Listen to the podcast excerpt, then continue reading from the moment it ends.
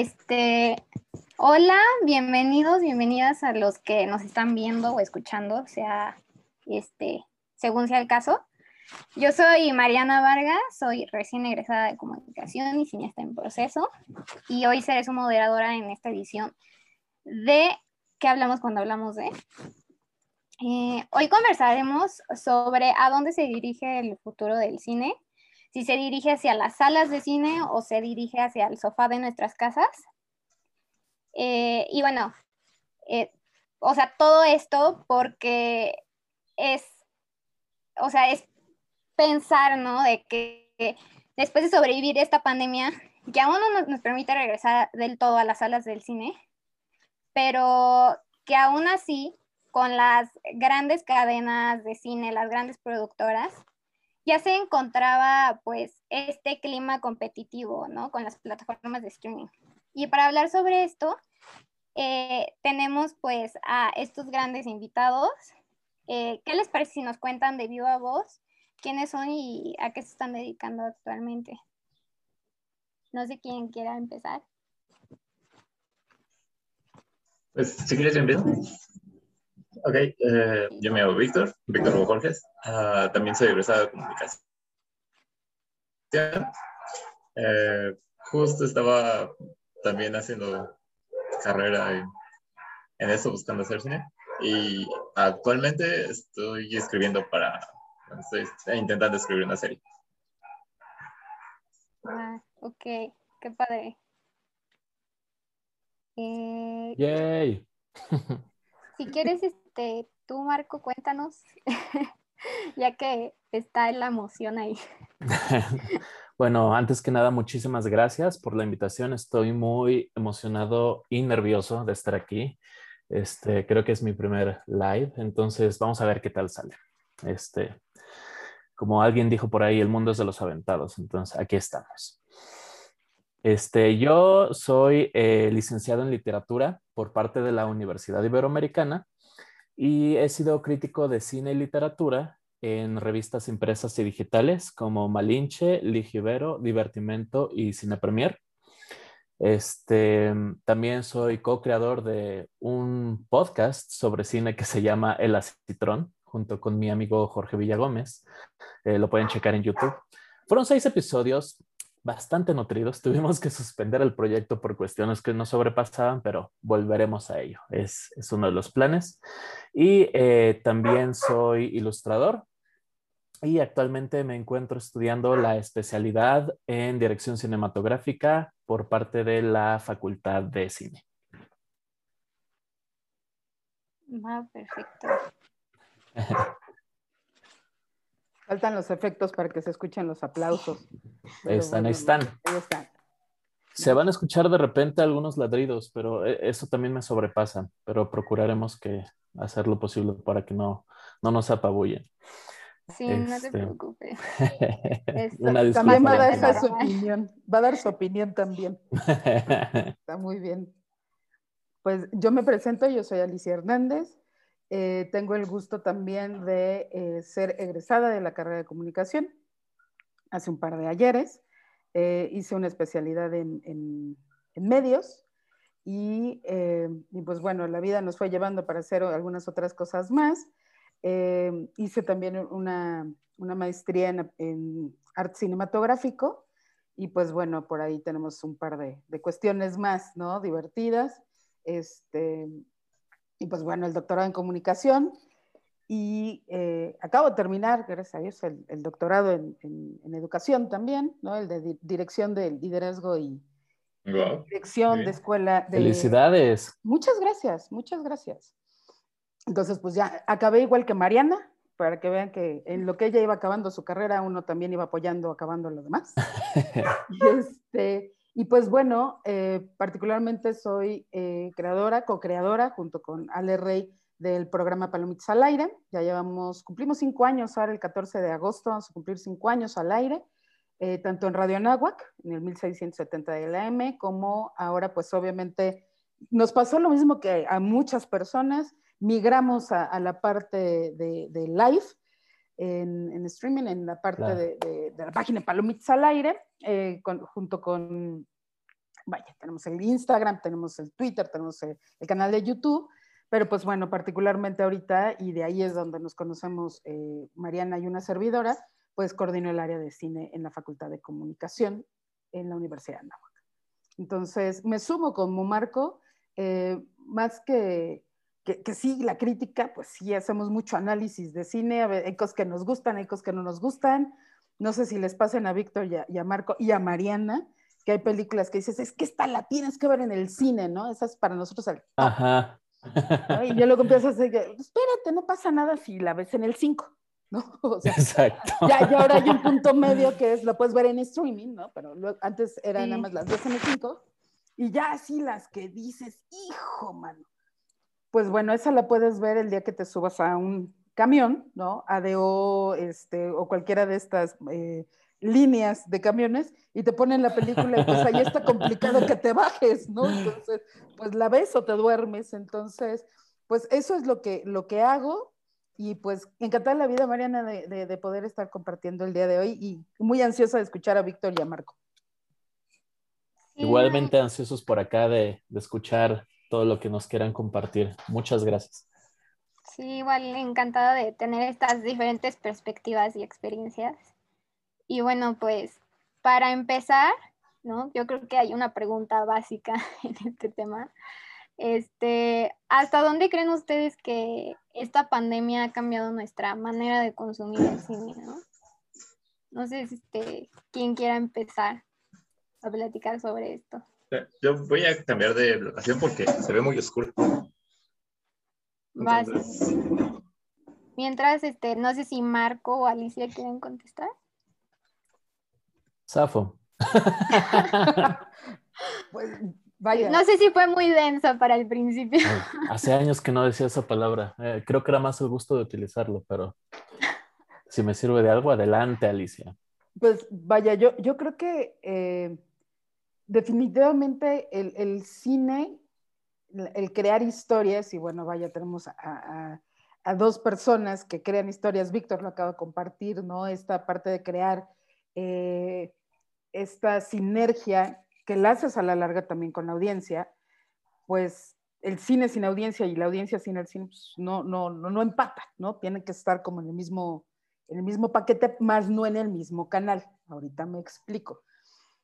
A mí me parece que, vaya, si ya teníamos como esta intención de, bueno, ya están ahora las plataformas, ya estaba Netflix, ya estaba Amazon, eh, Apple Plus, de repente, pum, ¿no? Disney dice, ok, ahorita que las que, acaban de mandar, no nada más a una población, a, vaya, medio mundo, diciendo literal, a medio mundo a casa, pues las plataformas empezaron a tener, eh, que ya tenían su, su, su, nicho de población, o sea, su nicho de audiencia, pero yo creo que aquí nos obligaron a todo el mundo a ver qué había en esas plataformas, ¿no? Entonces, eh, ¿Qué es lo que pasa? Que, vaya, hace, hace es que ahora hablamos de prepandemia y pospandemia, y todavía no podemos hablar del 100% pospandemia, pero prepandémico, yo recuerdo que llegaban y me preguntaban, eh, a ver, ¿cuántos años más le das al cine? Y yo así de como por, como por, me dice, no, es que esto va a morir. ¿Por? No, pues es que los estrenos, y perdón, pero entonces ahí me voy al otro lado. Los estrenos prepandémicos no se daban en plataformas. Los estrenos se daban en el cine y ya después se empezaba a hacer mucho mayor promoción en plataformas porque en un momento dado lo que estás buscando obviamente es recuperar la inversión. Entonces, eh, a mí me encantaba porque cuando me preguntaban eso eh, algunos alumnos, siempre volteé y les decía, bueno, ¿qué, ¿qué, estreno viste? No, pues tal. ¿Y en qué plataforma lo viste? A mí ah, ok. Son de esas plataformas que no puedes decir cómo se, o sea, no es que no puedes decir cómo se llaman, sino que todos no sabemos aquí de lo que estamos hablando, pero no son las legales. Entonces, a ver, son dos cosas diferentes. Em, a mí me parece que, la pandemia obligó a muchas cosas, a eh, conocer esto, ¿no? Esto en donde estamos ahorita, el Zoom, em, hacer lives, a empezar a tener inclusive otros diálogos. La audiencia obviamente no podía salir, los cines, las salas de cine no estaban abiertas y entonces tuviste que buscar las opciones. y las empresas tuvieron que buscar opciones. O sea, tenemos películas como Onward, ¿no? Particularmente de, de, de, Pixar, que salen en cine y a los dos minutos te mandan a pandemia y pues, ¿cuál fue la decisión? Vamos a sacarla en plataforma. ¿Por qué? Porque no hemos tenido el suficiente tiempo en, en cine. Entonces, ¿qué es lo que pasa con las audiencias? La audiencia va a cambiar. Como la comunicación cambió, como la estructura de negocios cambió, como muchas cosas cambiaron en, una, bueno, en un año y un par de meses más. ¿Qué es lo que va a pasar? Yo siento que va a haber personas que van a estar al pendiente de muchas cosas que no habían visto, que estaban ya en plataformas y que eh, se las encontraron porque estaban encerrados, o sea, porque estábamos encerrados, ¿no?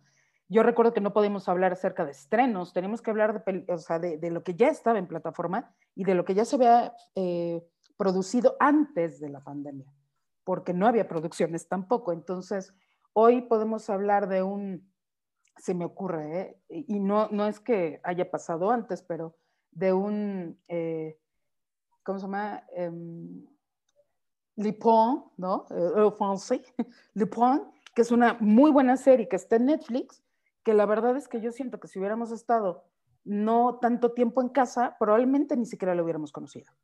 Entonces, hoy creo que vamos a tener audiencias que ya están eh, más em, con conocimiento de que hay en plataforma y otras audiencias que, pues bueno, a mí, a mí me sigue haciendo falta ir al cine. tengo que confesar, yo todavía no salgo, o sea, no, no salgo al cine, vaya, pero me hace falta, es toda una experiencia. Entonces, no sé si con esto, chicos, ya les puse un poquito a la mesa para que se avienten ustedes. ¿Qué opinan?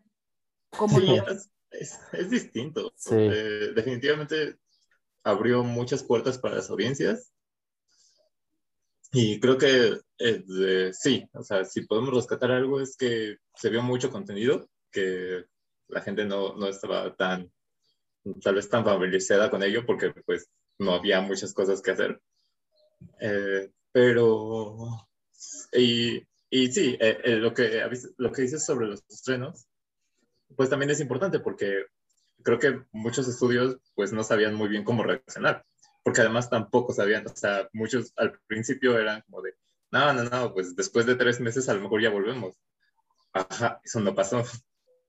Entonces, eh, creo que muchos tuvieron que eh, adecuarse y decir, bueno, vamos a esperar el tiempo que sea necesario para poder estrenar una película o vamos a ceder y vamos a utilizar una plataforma. Y se dieron los dos, o sea, todavía hay estrenos del año pasado que todavía no han, no han llegado a las salas. Y hay otros que pues sí llegaron y pues eh, fueron un hit de momento.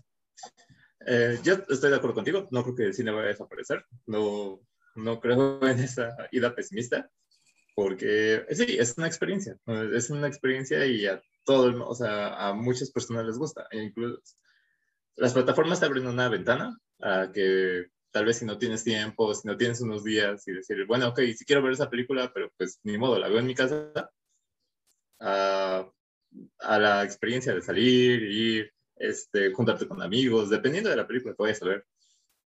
Entonces, ir con tu familia, incluso ir solo.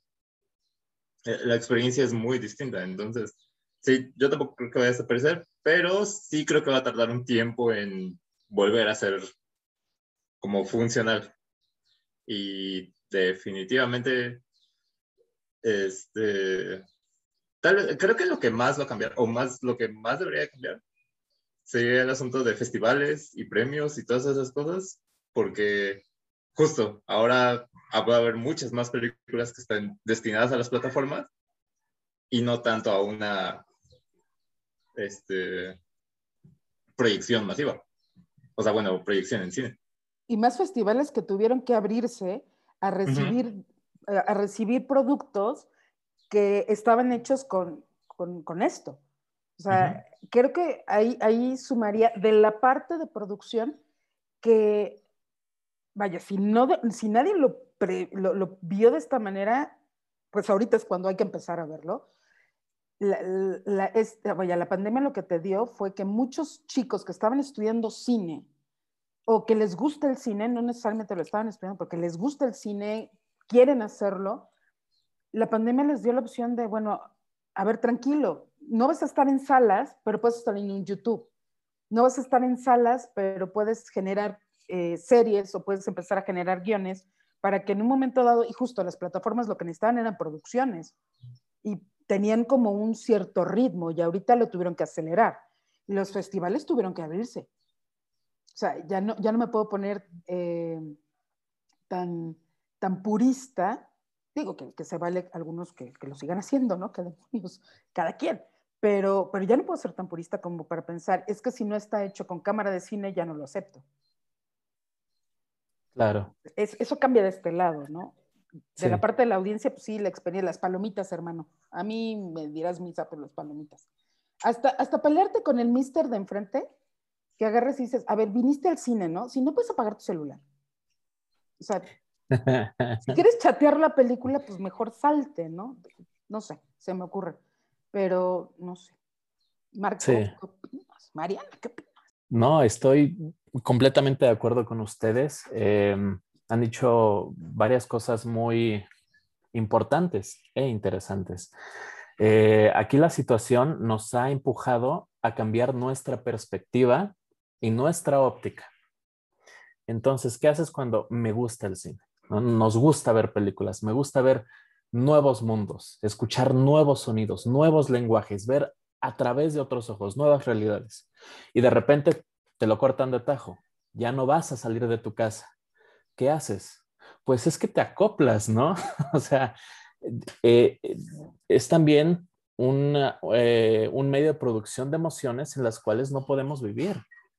Entonces, hay un replanteo, hay una nueva adaptación y cambian las formas de hacer cine, de presentarlo, de verlo y de vivirlo, ¿no? O sea, cambia toda la estructura.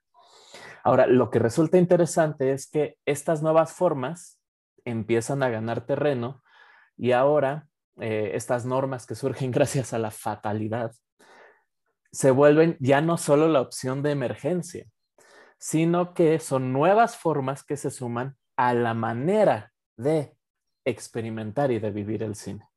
Es como si esto hubiera sido necesario para que nos diéramos cuenta que hay otras formas de abordarlo y hay otras formas de este, ahondar en, en este fenómeno al que llamamos cine, ¿no? Como habían mencionado por ahí, abordar el cine desde la experiencia. Este, y vamos, la vida es eso, la vida es una serie de experiencias, experimentamos a través de nuestro cuerpo, nuestros sentidos, y sobre todo, está cambiando todo el tiempo de acuerdo a lo que pasa en el mundo y cómo nosotros percibimos ese, ese mundo, ¿no? Entonces sí, todo esto que pasó abrió de repente nuevas puertas, abrió de repente nuevos caminos. Ciertamente, unos salieron lastimados, otros fueron nuevos caminos. Este, entonces sí, ¿no? Toda una manera de, nueva de, de experimentarlo. Claro, y, y como decían, este, o sea, el streaming ya estaba, ¿no? Pero ahora con la pandemia creo que las mismas plataformas también se han visto obligadas a producir más contenido porque luego pasa que, o sea, yo creo que muchísimos nos podemos identificar de que prendemos el, nos metemos al Netflix, nos metemos a, a Amazon y es como de que, bueno, es que ya no sé qué ver, ¿no? O sea, también como que hay una saturación de contenido, eh, pero esto también como que em, yo creo que ha hecho que precisamente como que el mercado se vaya haciendo de nichos, ¿no? Porque cada vez es más especializado el contenido.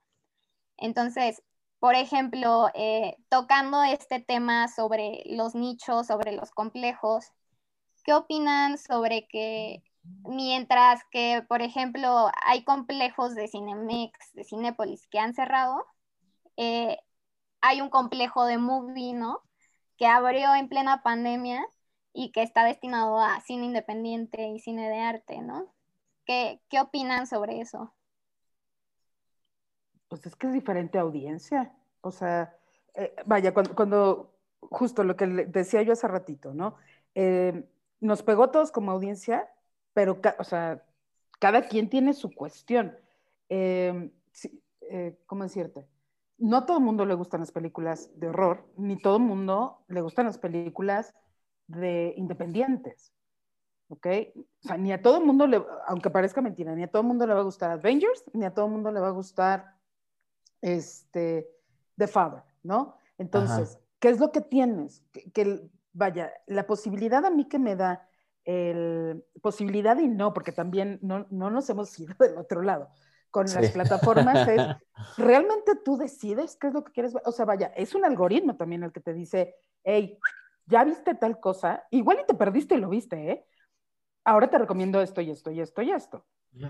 ¿Qué pasa con el cine independiente?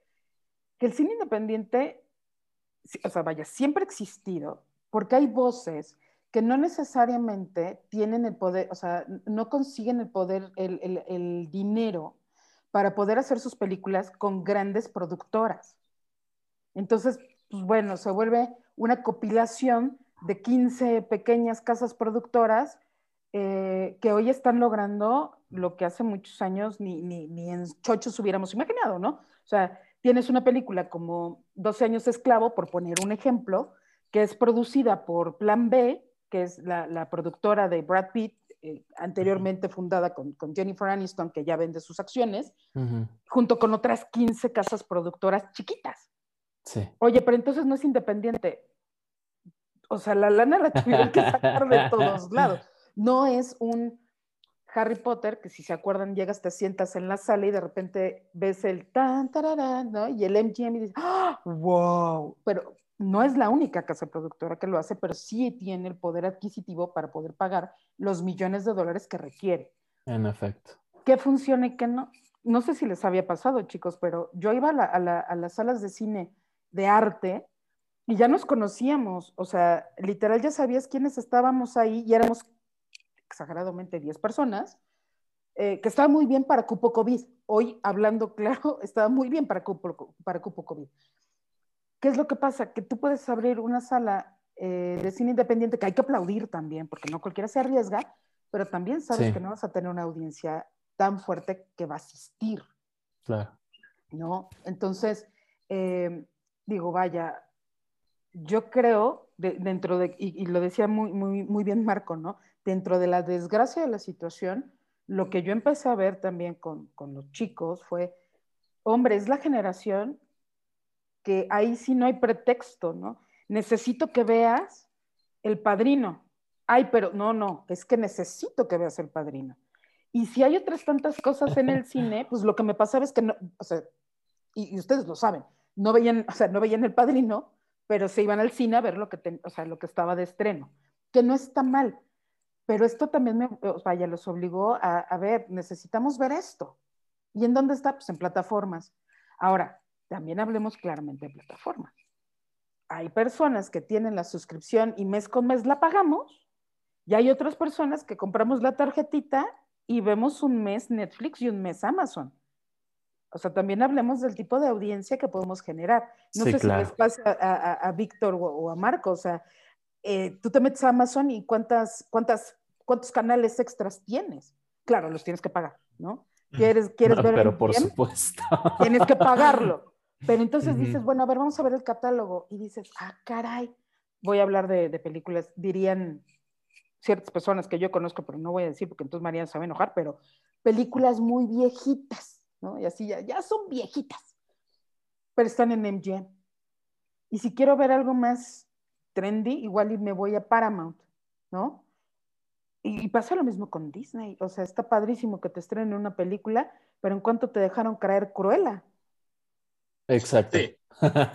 bueno, pero eh, también ese es el asunto con, creo que con los cines. O sea, porque, porque, ah, bueno, ahora que ya están un poco abiertos, si tú lo piensas, ¿por qué te gastarías lo mismo en pagar Cruella en tu casa que irte al cine, comprarte algo y de todas maneras probablemente pagar menos que ese estreno solo para, para tu casa? Y, o sea, bueno, eso también creo que habla un poco del tipo de, de, audiencia, de lo que estés buscando. Pero sí, justo, o sea, Cruella estaba carísima. Y la verdad es que era mejor opción de ir al cine. Yo he ido un par de veces porque sí quería, ha, ha, habido un par de cosas que sí he querido ver, y me pasó que el cine es prácticamente vacío. Si tú que buscabas un lugar donde no te donde no convivas con muchas personas para no contagiarte, el cine era una buena opción, porque había cinco personas. O sea, yo fui a una... ¿Qué fui a ver? Ah, quería ver con mi hermano eh, Mortal Kombat, por razones personales. Pero fuimos y éramos cinco personas, cinco personas en toda la sala. Entonces fue como de, pues, pues es una situación ideal si quieres ir a cuidarte, porque la verdad es que te encuentras más gente en el transporte público, en un restaurante, en cualquier otro lugar, que en el cine. Ahorita la verdad es que el cine estaba vacío. Entonces, sí, e, esa era una opción. O sea, era algo que queríamos ver, dijimos, ah, pues vamos, éramos cinco personas. Mm. Y regresaste a la experiencia del cine. Sí, claro. Eh, fuimos, sentamos, vimos un par de cortos que vienen del año pasado, pero pues bueno. este, pero sí, o sea, es, es una cosa. Lo chistoso fue que eh, ya después de eso, todavía hace poco vimos una y ya había más gente. Y eh, ahí es cuando yo me doy cuenta que la gente realmente quiere volver porque vas y escuchas y están comprando y van y se ríen y a pesar de que tengan que estar separados, salen platicando, es una experiencia distinta. Entonces, sí, o sea, por mucho que vaya a tardar en, en, volver a ser lo que era, si es que alguna vez fue lo que era, sí es algo que las personas todavía buscan. Claro. Sí. Oigan, y retomando un poco lo que decían sobre cómo esto también ha abierto nuevas perspectivas, ¿no? Nuevas este, narrativas inclusive. Eh, ¿Cómo creen que esté cambiando la industria del cine en México a partir del crecimiento de las plataformas de streaming? ¿Ustedes realmente creen que haya, a partir de esto, haya una oportunidad para que haya un verdadero crecimiento dentro de la industria o simplemente va a seguir siendo una fuga de, talento? Híjoles. tendríamos que empezar por la base, Reina. O sea, industria, o sea, sí se hace cine en México, pero todavía no llegamos a tener una industria, industria con, el nombre y apellido que se debe de tener. Sí, no la hemos consolidado. Si mucho me apresuras, a mí me encantaría, a mí me encantaría que lo que cambiara realmente fuera, y mira que hay mucha gente que sí se anima, pero que se, vaya, que, lo que cambiara sería el ánimo de la gente que hace cine. O sea, a mm. ver, me voy a arriesgar. Y hay mucha gente que se arriesga, me queda muy claro, y antes de la pandemia también, por supuesto.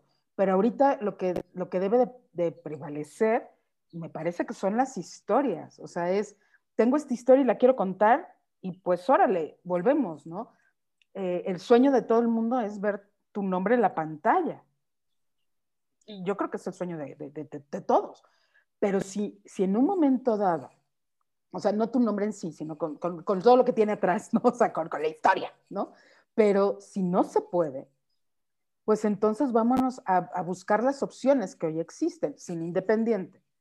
O sea, vámonos a, a, este tipo de situaciones. Tenemos, o sea, tenemos que trabajar mucho para generar una industria como tal o sea, yo ahí, yo ahí sí creo que le hace falta trabajo a, esta parte. No, no sé cómo lo vean, chicos. Yo eh, sí, creo que hace falta trabajo, pero también, o sea, como parte interesante es que yo, por ejemplo, creo que en esta pandemia he visto más series de lo que he visto películas. Y creo que es un formato que ahora me gusta mucho porque me parece que te da el tiempo para contar tu historia, para contar con los personajes que necesites, para eso. Y justo, eh, creo que ahora Netflix ya va a abrir unas oficinas aquí. Eh, no sé si alguna otra plataforma vaya a llegar como pronto. Esa quizá es una opción. O sea, buscar el contenido y el talento mexicano para no necesariamente el cine, sino...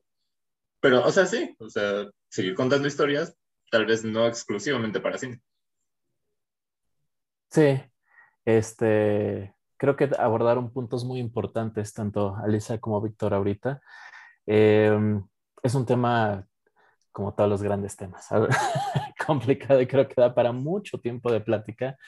Pero bueno, he tratado de, de, de ser corto, preciso y macizo. Eh, creo que son varias partes por donde eh, fallamos, como, vamos, como entidad de cine mexicano, y cada una tenemos que, cada una tiene que sanar y cada una tiene que crecer. No es nada mal, no es tan sencillo, no es como una cosa que ande mal y si la quitamos todo va a ir bien. Es como una especie de cáncer que ha un poco dañado varias de las áreas de, de cine.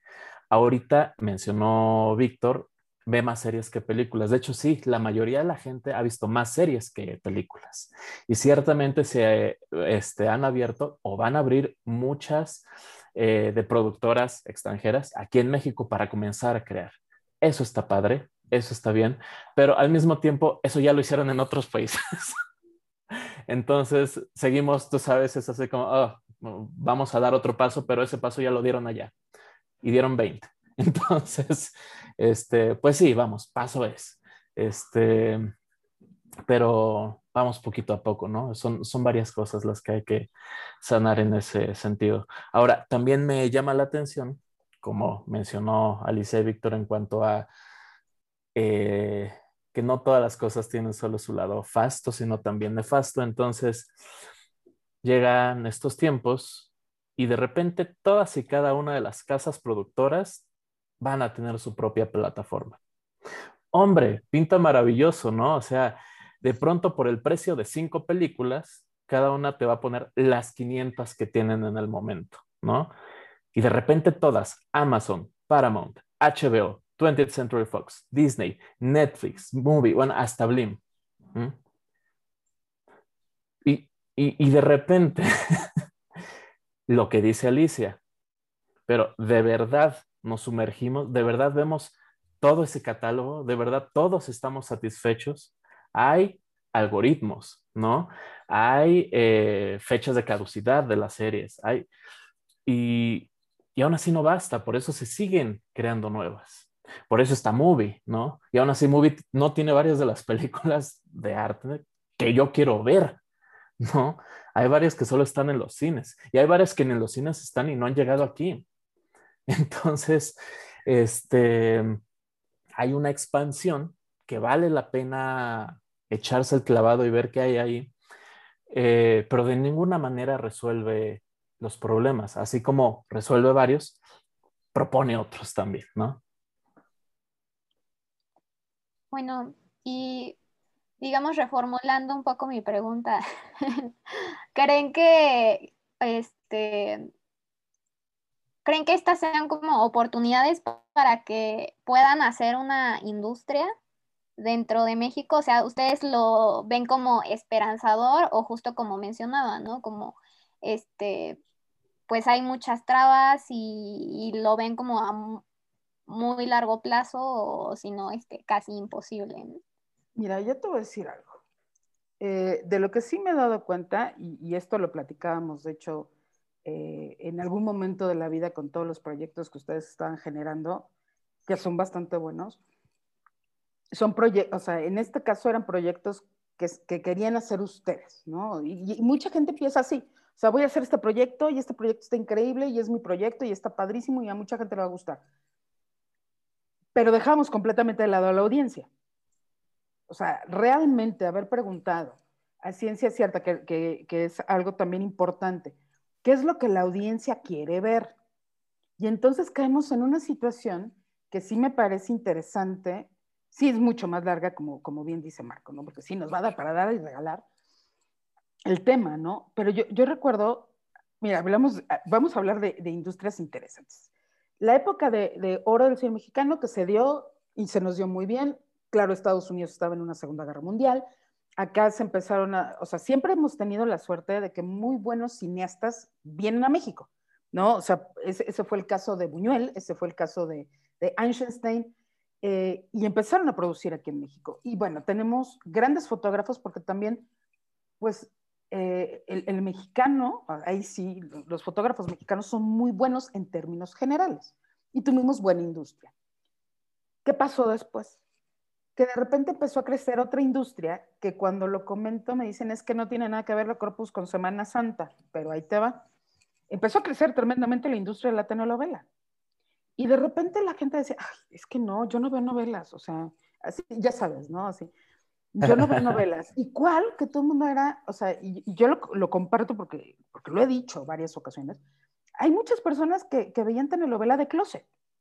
O sea, eh, no sé si se acuerdan cuando todavía se podía, ¿no? Que estabas en la fila del, del súper y de repente volteabas y veías, ya sabes, eh, no sé, Forbes, ¿no? Y decías, ok, puedo ver quiénes son los nuevos millonarios de menos de 25 años. Ok.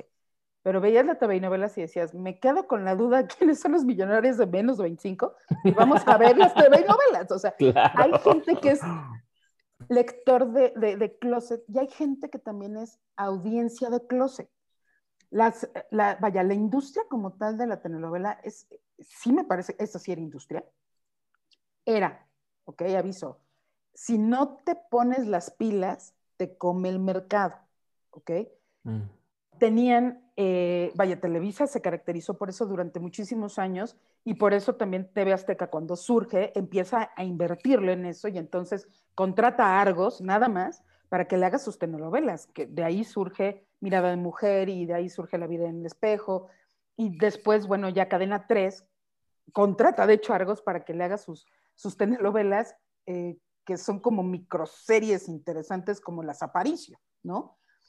pero, pero oye, si tú ves, perdón, pero si tú ves Cuna de Lobos original, dices, espérame, el guion no es nada malo, la historia no es nada mala, y la gente lo seguía.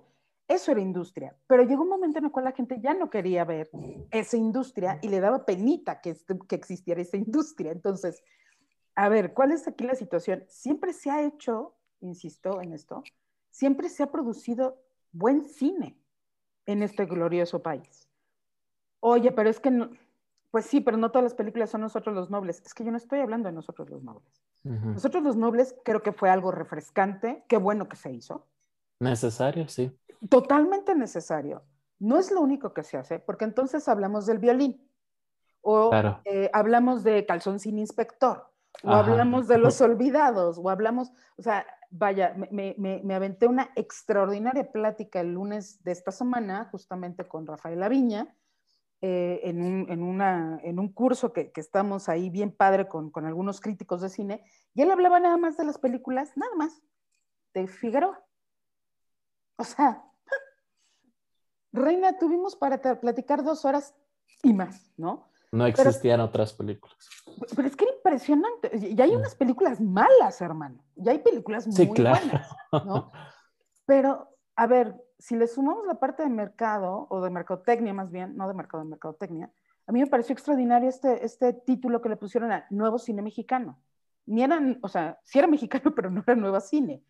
Hoy por hoy, imagínense lo fuerte que va mucho con esta parte que, que, preguntas, Mariana, y que, que, sé que quieres una respuesta, aunque para llegar a esa respuesta necesitamos muchas otras horas para, para llegar a ello. Eh, hoy ves una, o sea, vas, ves la cartelera, ves este, inclusive Blim, ¿no? Así de fácil. Es que ahí ves películas mexicanas, es que es película mexicana. O sea, resulta ser que un género es película mexicana. Ajá. No es en donde se produjo, es una película mexicana. Es tanto como decir, ah, es que es una película francesa, iguala, es una película, o sea, si es francesa tiene que ser este, cine de arte e independiente. Y tú así de, no, hay películas muy guarras, o sea, muy malas, y está bien, y no son películas de arte. O sea, vaya, yo siempre pongo el ejemplo, no sé si, si la han llegado a ver, es, es muy cagada, ¿no? Eh, esta película de, este, perdón, con, con Gerard Depardieu y con, eh, ay, se me fue ahorita el nombre, perdónenme. Eh, ahorita me acuerdo, perdón. Que, que, son un par de, o sea, Gerard Depardieu hace, el papel, con, perdón, perdón, idiota, ¿no? Y este, ay, el, el asesino, el profesional. ¿Cómo se me llama? Ah, Jean Reno. No, Jean Reno. Jean Reno, o sea. Que te calles. Exacto. Que te calles, sí. Tatúe, ajá. A ver, no es una película de arte, es una película que la vas a ver y te vas a morir de la risa. Y no por ser francesa es de arte. Claro, sí. Bueno, no por ser película mexicana es mala. ni por ser película mexicana es eh, Iñárritu, digo, con todo el respeto del mundo. Hay películas nacionales, que no es lo mismo, que son producidas por, o sea, producidas y con directores que luego no mencionamos, que ni siquiera se acuerdan que existen, ¿no? Y que se arriesgan por contar historias. Sí. ¿Quieres saber para dónde va la o sea, vaya, por dónde podemos generar industria? Pues lo primero que necesitamos es, es apoyo económico. O sea, híjole, que es que tú necesitas que papá gobierno te dé el dinero. No, necesito dinero. Porque aparte, no nada más porque yo lo diga, sino porque el cine es parte de la cultura de un país. Todas las películas, hasta las más piñas, son parte del Producto Interno Bruto. O sea, no es que yo nada más extienda la mano por extender la mano, sino porque hay muchas historias que se deben de contar y que se pueden contar. Si no genero eso, no voy a poder generar una industria. Tal vez vamos a caer más, como bien dice Víctor, en la parte de las series. Ahora, ¿qué series, hermano? O sea, te, avientas la de, este, ¿cuál quieres? La de, mm, la más recientita, ¿no? La de May of eh, East, uh, East Town, Easter Town, de Kate Winslet. Y lo que estás viendo son ocho micropelículas, porque mm. son eh, capítulos de 45 minutos, una hora. Entonces, tienes tiempo, como bien dices, de, armar tu personaje, de saborear a tu personaje, de generar tus, tus arcos, de, hacer tus eh, cliffhangers, y tienes una situación extraordinaria. Y aparte con una Kate Winslet, que aparte maneja precioso el, acento norteamericano raro. Pero tal vez esa sea la, la posibilidad de poder producir en México. No quiere decir que no se hagan películas, pero tal vez lo que viene es, vamos mejor a invertir en pequeños capítulos, pero bien producidos, ¿no? Vimos esta, esta serie eh, en Netflix, la, em, ¿cómo se llama? La, de Salma Hayek, ¿no? Con pues, buenos actores, hermana, y la historia no era mala, y la cancelaron. También quizá porque no hubo la audiencia que se esperaba. E, ese es, ese es un asunto. No, una cosa no tiene que ser suficientemente mala para que la cancelen, pero a veces, a veces por la promoción, a veces por el tiempo, a veces por cualquier cosa. A mí, a mí me pasó justo al principio de la pandemia, que fue creo que el tiempo en el que se estrenó la de Hernán. Eh, o sea, yo no vi a, nadie hablando de Hernán, pero Hernán era una cosa increíble. O sea, visualmente estaba increíble. Y de hecho, o sea, está muy bien hecha, está muy, muy bien hecha, pero creo que le cayó mal el tiempo. O sea, se estrenó en un momento donde, o sea, fue, la preocupación fue como, eh, se dio la paranoia y que todo el mundo encierre y que sí, que no, eh, que se cierran algunas cosas, que, o sea, fue durante ese momento y Hernán se perdió en el tiempo. Y la verdad es que es una cosa muy bien hecha. Sí. Y no tuvo la distribución o la, más bien la promoción, como tú dices, ¿no? Y, o sea, justo recuerdo que poquito antes de eso, yo había visto los pósters y estaban en el Metrobús, estaban los espectaculares. Y dije, ah, o sea, sí me llamó la atención, pero la vi tiempo después, ya que estábamos encerrados. Y, o sea, sí, tal vez, pero quizá eso también tome un tiempo. Empezar a hacer contenido que sea mexicano y darle la aceptación de decir, oye, ya viste esa, ya viste esta y están buenas, entonces me voy a aventar a ver la que sigue. ¿Sabes? Pero no, o sea, no, es una cosa que no ocurre de un día para otro. No, no puedes esperar que nada más porque sea una serie mexicana, la gente, toda la gente la ve. Claro. Entonces, tienes que ganarte cierta confianza del público al que vas a pelear. Sí, claro. Pero fíjate, em, pero también no, estoy completamente de acuerdo. Elimina el pero porque suena como que uno va a disentir, no va por ahí. Este, eh, tocamos este tema de eh, la cantidad de gente que está consumiendo. Entonces, claro, se tiene que, se tienen que hacer más series, se tienen que hacer más obras, se tienen que hacer más películas. Pero se está produciendo de una manera en el, eh, industrializada en el sentido más peyorativo. Se están haciendo embutidos. Son películas y series que son como salchichas. No tienen la mejor calidad, pero se producen muchas y se tienen que dar ya para que haya compra y para que haya venta y para que seguir generando.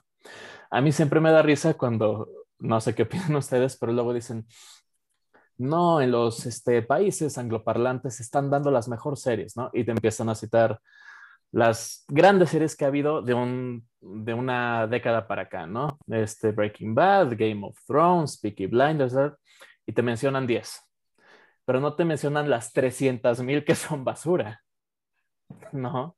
Aquí no generamos 300 mil, pero generamos buenas series también, ¿no? Este, pero ciertamente la diferencia entre nuestra producción allá es abismal.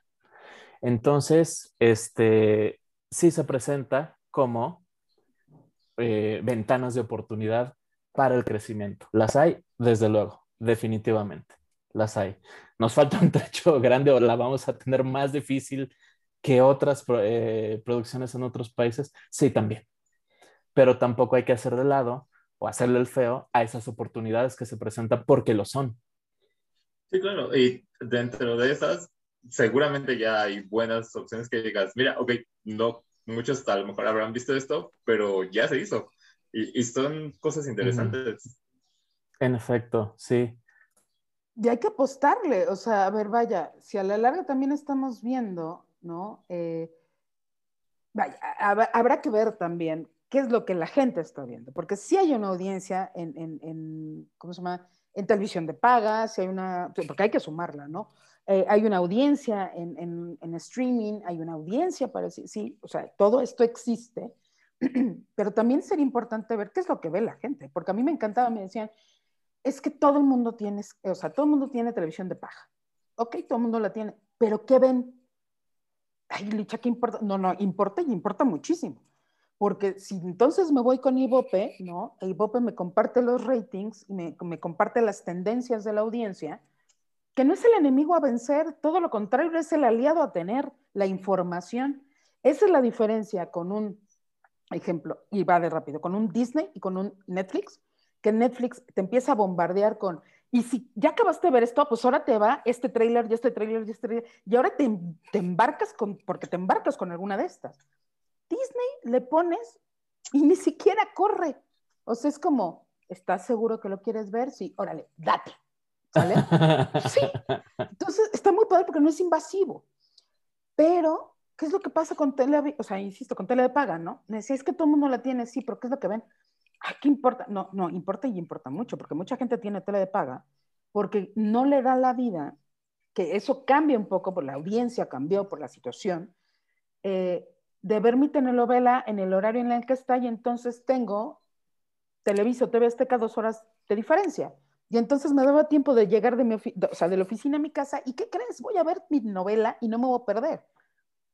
A ver, eso es lo que tenemos. Tenemos eh, no nada más telenovelas eh, turcas, ¿no? Que bueno, ahí sí, ya sabes, aparte todo el mundo sabe de qué estamos hablando, ahí sí, porque todo el mundo tiene o la mamá o la abuelita o la tía que las ve, ¿no? Algo hicieron bien ellos, sí vamos, que nosotros estábamos haciendo muy bien, que perdimos el hilo, Colombia empieza a hacer una producción con historias frescas, diferentes, desde Betty la Fea, ¿ok? Y ahí para el real.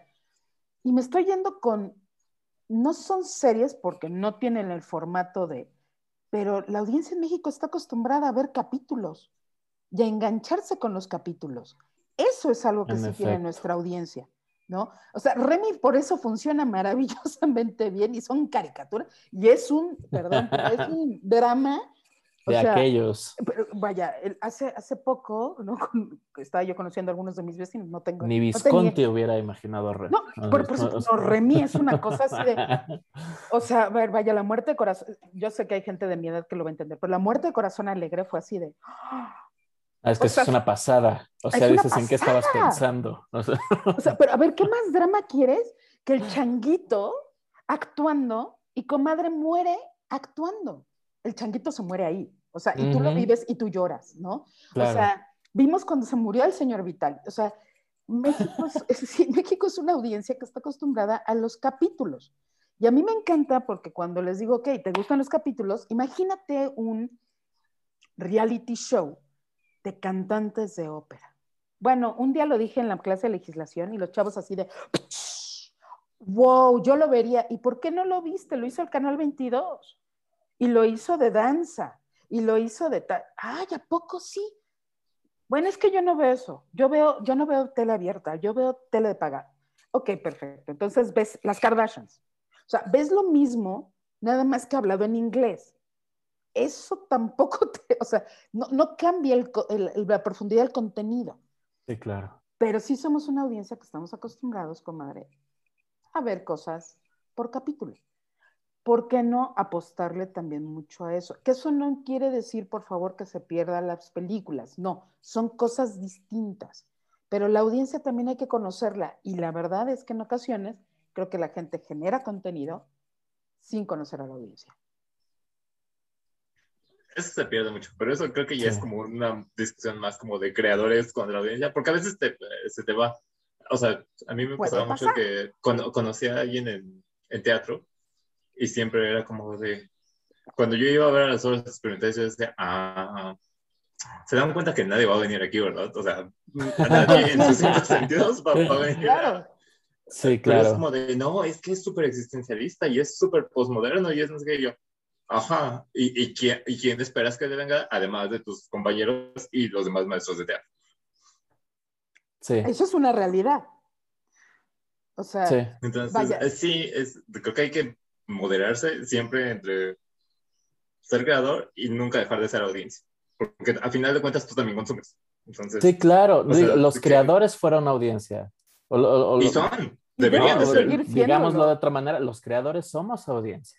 O sea, y se nos olvida eso. Mira, como dijo ahorita Alicia, eh, lo señaló, me parece fantástico. Eh, nada, quizá profundizar un poquito en el cómo, ¿no? Dices, este, crean, pero se olvidan de su audiencia o lo que le interesa a la audiencia. No creo que sea tanto en el sentido de un análisis súper minucioso y qué quieres, porque tampoco se trata de darle todo, ¿no? Lo que ellos Claro. También ciertamente está este grado de, pues, un poco dar, dar, lo tuyo, ¿no? Pero tampoco veo que tú digas series muy originales dando lo que es este, una visión única, ¿no? Más bien, en este sentido es, creen que conocen a la audiencia y con base en eso generan. Y nos están dando series donde ya hemos visto hasta el hartazgo las situaciones eh, y donde, cosa curiosa, ahorita que estamos hablando también de cómo es que percibimos y cómo recibimos este, estas cosas, cada vez veo más y más y más gente que se avientan series y que la misma gente te dice, sí, son malas. O sí, ya sé que no son la gran cosa. O te dicen, no, es una porquería, pero se las echan. Independientemente de los gustos de cada quien, ¿no? Igual y estas a mí no me gustan, pero a mí, sí voy a decir algunos nombres de serie, pero a ver, si existe Élite, si existe La Casa de las Flores, si existe la temporada 20 de 13 razones por qué, si la temporada 18 de Keeping Up with the Kardashians, y le preguntas a la gente, y es muy raro que alguien te las defienda, pero se las echan. Y es como si ya estuvieran predispuestas a saber que les van a dar basura. Y es como si dijeran, pues nos, lo que nos dan es basura. O sea, y si no hay otra cosa, ¿por qué no nos lo vamos, por qué no vamos a a, verlo. exactamente, sí. O sea, a mí me llama la atención cómo pasó hace un par de años, ¿no? Sale Maléfica, la primera parte. Sí. Y tanto público como crítica la buchean. Sale en, formato casero, en DVD y Blu-ray, y es un éxito. Y la compraron la gente que dice que era una mala película y sale la 2 y va a, y, y, es un éxito de taquilla y la gente seguía diciendo, sí, es muy mala. Y pasa similar a con las series. Todavía trato de dilucidar en qué momento llegamos a este estado. No es el estado total, pero sí se da mucho y ya es más frecuente. A veces ese es el chisme. Ah, con algunas. No, no puedo defender todas, pero creo que algunas es como pues sí, seguir el chisme. Creo que... Es el, morbo. el ejemplo que más, ajá, que más me suena de momento es Luis Miguel. O sea, Luis Miguel se volvió un chisme nacional. Y realmente no me importaba si estaba, yo no lo he visto completo, la verdad. Pero sí recuerdo que todas las semanas, en todos lados, era la canción, con quién estaba saliendo, que estaba, o sea, era, el chisme. Creo que a veces ni siquiera es como que te digas, ah, a mí me importa la serie. No, es porque todo el mundo está hablando de Luis Miguel. Pero ah, entonces ahí tienes una cuestión social interesantísima. Es, o sea, vaya, es el morbo de verla, criticarla, ¿no? Pero yo, yo sí estar enterado de lo que pasó. O sea, este, a mí, vaya, por ahí hubo un tweet que me pudo haber encantado, que de hecho, si mal no recuerdo, bueno, yo lo leí con, con Eduardo Cortés, ¿no? Pero, pero me pudo haber encantado porque justo de Cruella decía, ah, caray, me acabo de aventar Cruella. Me, bueno, más bien, me acabo de aventar el privilegio de amar, pero sin la canción de Mijares, ¿no? Digo, para las personas que vimos el privilegio de amar en tres patadas y la canción de Mijares, ¿no? Con Lucerito.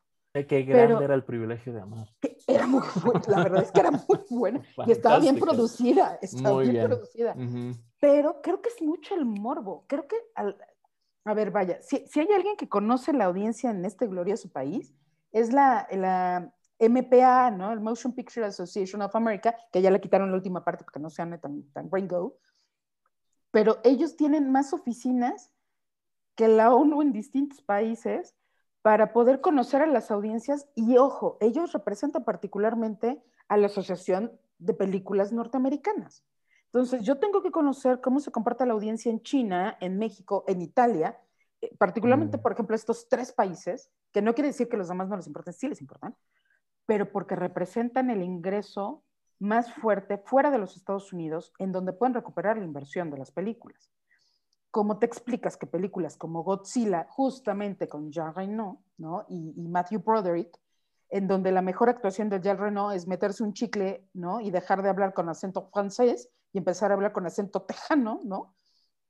La película perdió dinero en Estados Unidos, pero recuperó, o sea, recuperó la gran parte de la inversión en México.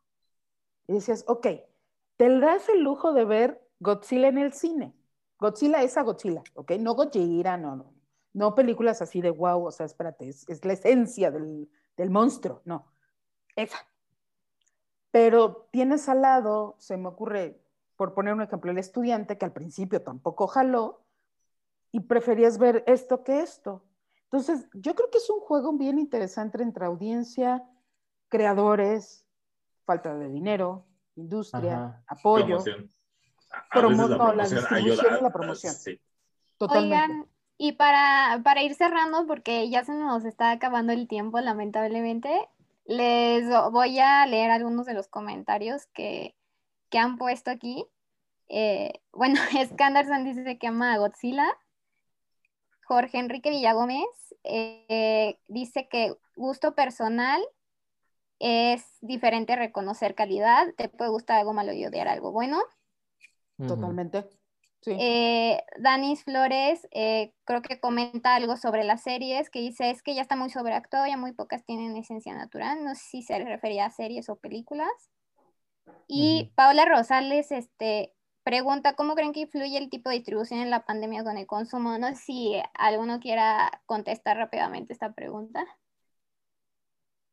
¿Cómo creen que influye el tipo de distribución en la pandemia con el consumo? Alicia, por favor, creo que eres la más. sí, sí, no, pues ahí, ahí vas, ¿no?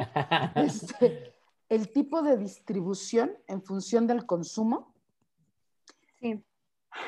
Pues mira, la distribución siempre, ha sido una cuestión eh, en este país, porque hay películas, y, y, vaya, he entrevistado a varios directores cuando van a tener sus estrenos de fin de semana, que hay que apoyar, que cuando les preguntas con cuántas copias salen, digo, voy a hacer rapidísimo el ejemplo, Avengers salió con 360 copias y hemos tenido la fortuna de entrevistar a directores nacionales que salen o abren con tres, con tres copias. O sea, compa, vamos a, o sea, no es que sea la, la, única película, pero vamos a hacerles promoción, porque si no, no van a durar ni una semana más, ¿no?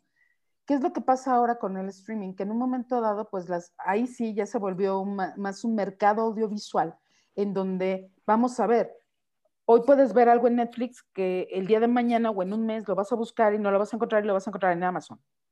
O sea, hay, hay una parte de, de esta distribu o sea, de las distribuidoras que sí buscan firmar con, con las plataformas, pero también están muy conscientes que va a llegar un momento en el cual la gente ya no va a seguir viéndolo en la plataforma, como bien decías, Marco, que tiene un, un momento, un tiempo, y entonces empiezan o pueden brincar hacia otras. Eso es lo que estamos viendo ahora, o sea, hace menos de seis meses tenías Friends en, en Netflix, que se la pasaron diciendo que ya no lo ibas a tener, ¿Y qué fue lo que pasó? No, pues HBO hace el contrato para el año, o sea, la verdad es que hizo el contrato para el año con el reencuentro, y entonces lo que hacen es, ahora la serie viene para acá. Es, es un mercado audiovisual, o sea, a la larga también tenemos que, que plantear esta cuestión de que son cuestiones o, o producciones ya eh, con ciertos años y que puedes trabajarlo con la parte de derechos de autor, que no las compras, sino que las puedes distribuir de diferente manera. Friends ahora todo el mundo lo está viendo, pero pues por el reencuentro, ¿no? Por, por, el capítulo de, este, ¿cómo se llama? El, el, de, el del Botox, ¿no? Sí, y, y, ayudan también estos fenómenos, ¿no? Como de pique que se dan entre las distintas este, distribuidoras, productoras, o sea, eso también hace que se genere otra vez un nuevo interés, ¿no? O sea, claro. hay varias series que ya nos habíamos olvidado de ellas y que la gente ha vuelto a ver porque en algún momento este, es como, esta se peleó y no nos quiso proyectar y nos pasamos para acá, ¿no? Y Exacto. de repente nosotros no les damos dos temporadas, les damos diez. Y, y sí. tienes también el otro lado que son las producciones originales. Entonces, uh -huh. la producción original sí te lleva a tener que consumir esa plataforma. Entonces, claro. sí, la distribución y la comercialización ha, ha, cambiado, pero espérame, porque todavía falta, como dice Víctor, que abran más salas, que, o, o más bien, que uh -huh. pueden abrir salas y que puedan tener ingreso de personas a la sala para que realmente tengas un, un, ingreso económico fuerte. Y vamos a ver también cómo se va a empezar a generar ahora la nueva distribución. Porque ahora no nada más tienes que pensar así, ¿no? Ay, vámonos al cine. Ahora es, vámonos al cine, pero también tenemos que empezar a, a hacer ya sinergias con las plataformas, porque entonces puede estar un mes en cines y seis meses en plataforma. Hoy ya casi nadie te, te compra la película menos que sí sea súper amante del cine. Claro. O sea, a mí me gusta tenerlas, pero pues sí. también entiende que, ya sabes, la tía Licha, ¿no? Entonces, va a cambiar, va a cambiar.